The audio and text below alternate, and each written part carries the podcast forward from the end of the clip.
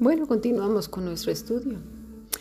Obviamente un hombre contencioso, con división en el corazón, pues no debería de subir al púlpito y por mucho tiempo quizás hasta que su vida esté otra vez o esté de una vez por todas sujeta a Cristo.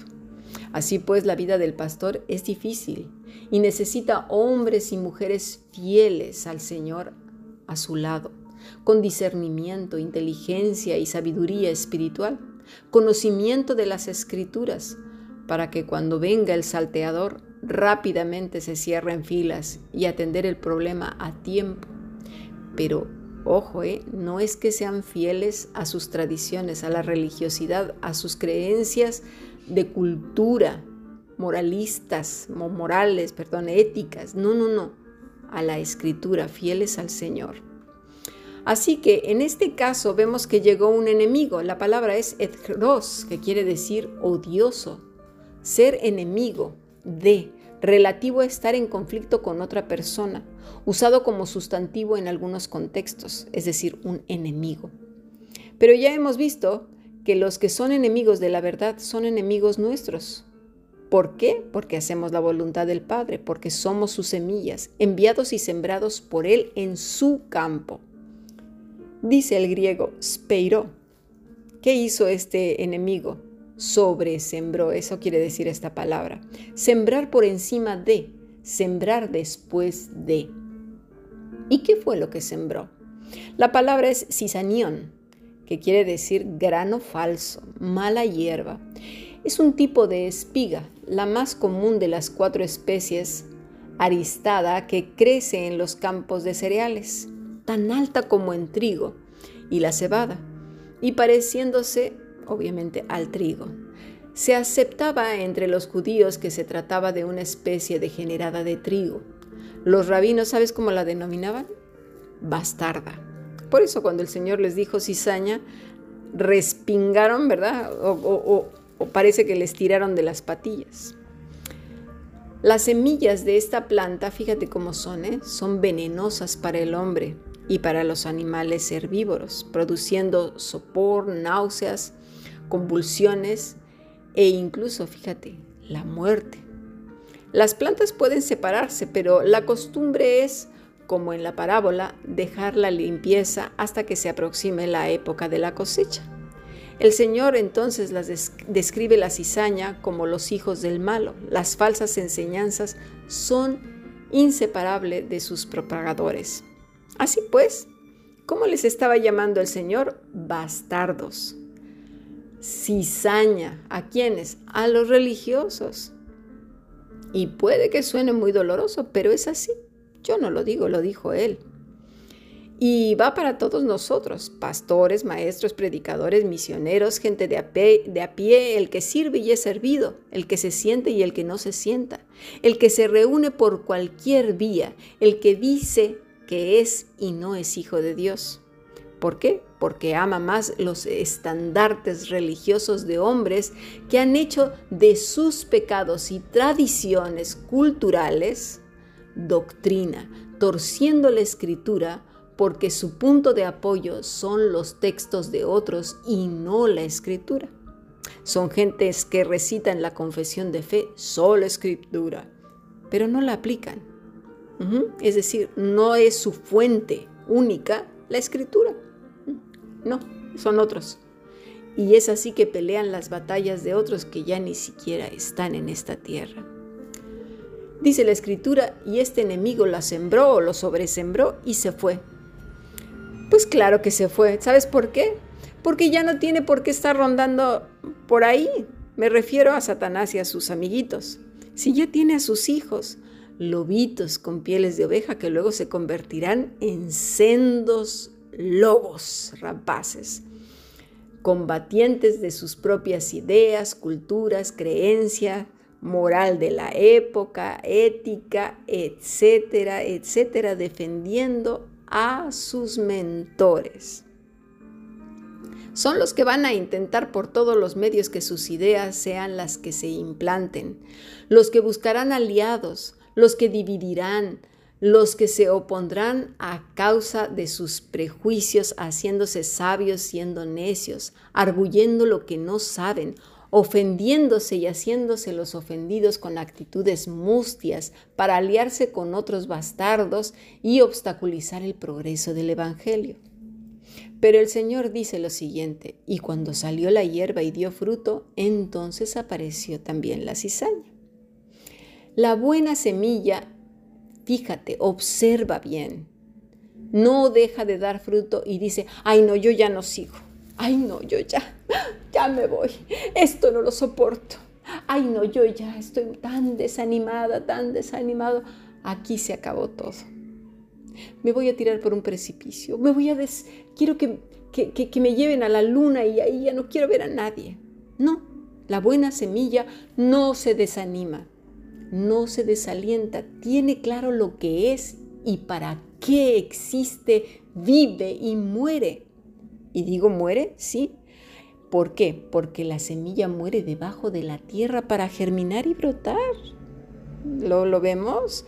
Nosotros recordemos que somos bautizados no en el bautismo de Juan, sino en el bautismo de Cristo, que es en Espíritu Santo y fuego, y no es una vez ahí atrás en el tiempo y en el espacio, sino todos los días, porque todos los días morimos a nosotros mismos, escondidos en Cristo, pasados por fuego todas nuestras cosas, nuestras intenciones, preguntándonos por qué lo hago, con la autoridad de quién.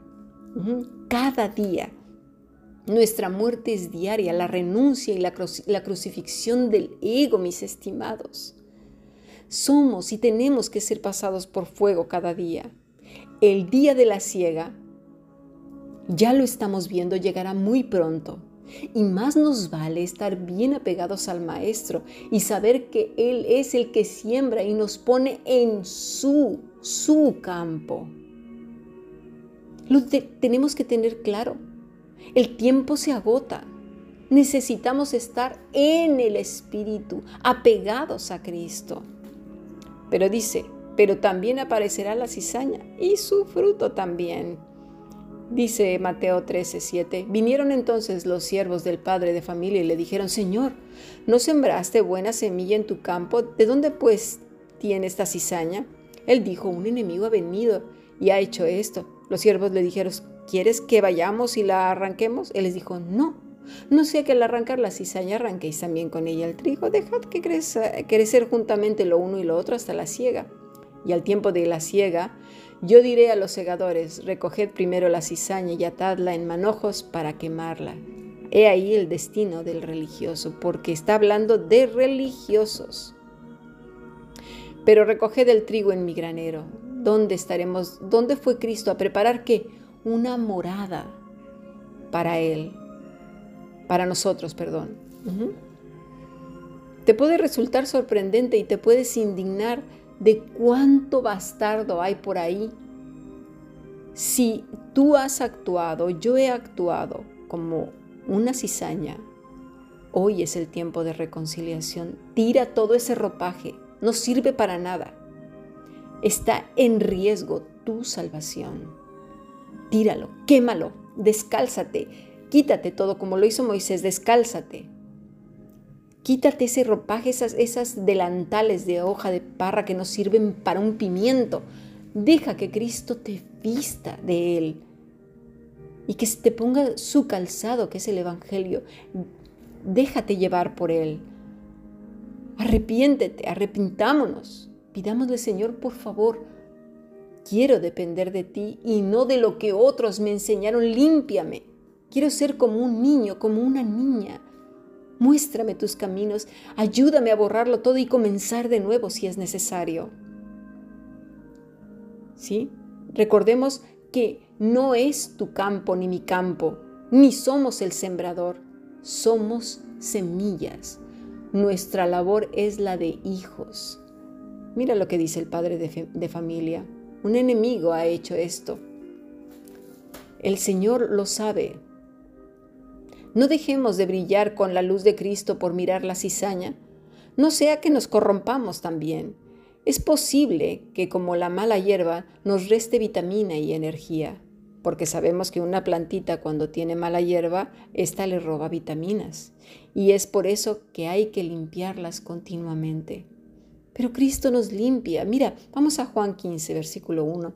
Yo soy la vid verdadera y mi Padre es el labrador. Todo pámpano que en mí no lleva fruto lo quitará y todo aquel que lleva fruto lo limpiará. Escuchemos. ¿Para qué? Para que lleve más fruto. Pero la limpieza duele y sabemos que al estar con semillas bastardas, duele. Pero en ese roce es cuando nosotros crecemos. ¿Por qué? Porque el fruto entonces es manifiesto, porque ¿cómo se va a saber si hay amor si no tienes ataques? ¿Cómo se va a saber si tienes perdón si no te viene aquel hermanito, ¿verdad? Cuchillito de palo, que no sabemos quién es cizaña y trigo, aunque bueno, con los frutos, por los frutos los conoceremos. ¿Cómo sabremos si tenemos fe si no hay eh, eh, dificultades? Vidas rosas no existen ¿eh? en el reino de los cielos. Permaneced en mí y yo en vosotros, como el pámpano no puede llevar fruto por sí mismo si no permanece en la vid, así tampoco vosotros si no permanecéis en mí. Yo soy la vid, vosotros los pámpanos. El que permanece en mí y yo en él, éste lleva mucho fruto, porque separados de mí nada podéis hacer. El que en mí no permanece será echado fuera como pámpano y se secará, y los recogen y los echan en el fuego y arden. Necesitamos tener esto claro, tener temor reverente delante de Dios. No es estar apegados a unas creencias, a una cultura. Todo aquel que te diga que debe de ser así, asado, vístete, párate, siéntate, rechazar a otros, menospreciar a otros, todas aquellas, todas aquellas cosas que atenten contra tu prójimo. Recuerda, una verdad espiritual es aplicable a todos los climas, todos los tiempos, todas las edades, todas las situaciones de salud, todos los tiempos, todas las eh, posiciones geográficas del planeta si, si, si es una verdad espiritual. Todo lo que requiera cuestiones del cuerpo, recuérdalo, tiene que ver con la religiosidad. Piénsalo.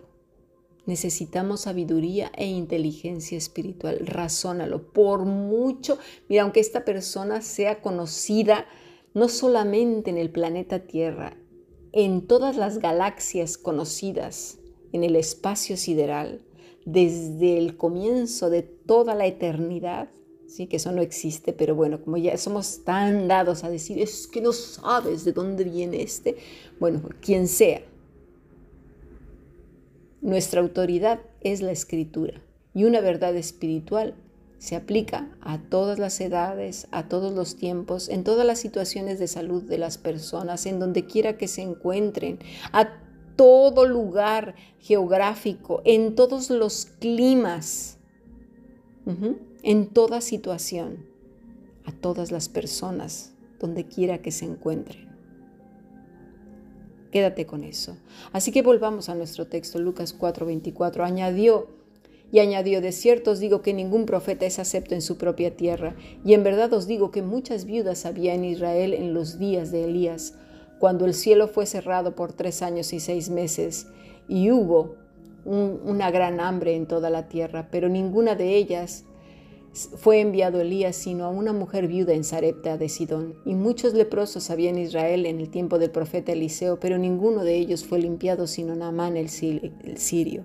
Al oír estas cosas, todos en la sinagoga, fíjate, se llenaron de ira como en la de cizaña. Y levantándose le echaron fuera de la ciudad y le llevaron hasta la cumbre del monte sobre el cual estaba edificada la ciudad de ellos para despeñarle. Mas él pasó por el medio de ellos y se fue. Muchas veces tendremos que hacer eso, hermanos. Una buena semilla no contiende. Una buena semilla muchas veces tendrá que quedarse callada. Ve cuántas veces el Señor guardó silencio muchas veces irán contra ti. Sin duda muchos rechinarán los dientes e irán en contra del mismo Maestro con la escritura en la mano para contender contra su propia palabra, para ajustar sus creencias, que sus estandartes de hombres, ya sea procedentes de la reforma o antes o después, con los que a rabiar matan, destruyen y dividen, ataquen la buena semilla plantada por Dios. Y escuchando la palabra, otros sean beneficiados y salvos por ella, mientras que el horno ya está suficientemente ardiente, ¿verdad? Ardiendo, para que en el día de la ira sean quemados por siempre junto con toda su pandilla de demonios. Así que, ¿quién es la buena semilla? La palabra, como lo dijimos, es kalos, que es buena, excelente, recta, honradamente honroso, valioso, virtuoso, por la apariencia uso intrínseco, es decir, desde dentro hacia afuera. Así que los hijos de Dios que aquí son comparados con semillas son excelentes, rectos, que tienen vidas honrosas, valiosas, virtuosas en todo su ser, desde dentro hacia afuera. Eso entonces confiere autoridad, porque el que la siembra, riega, cuida es el mismo Dios, es decir, la vid verdadera. Estemos apegados al Maestro. Bendiciones.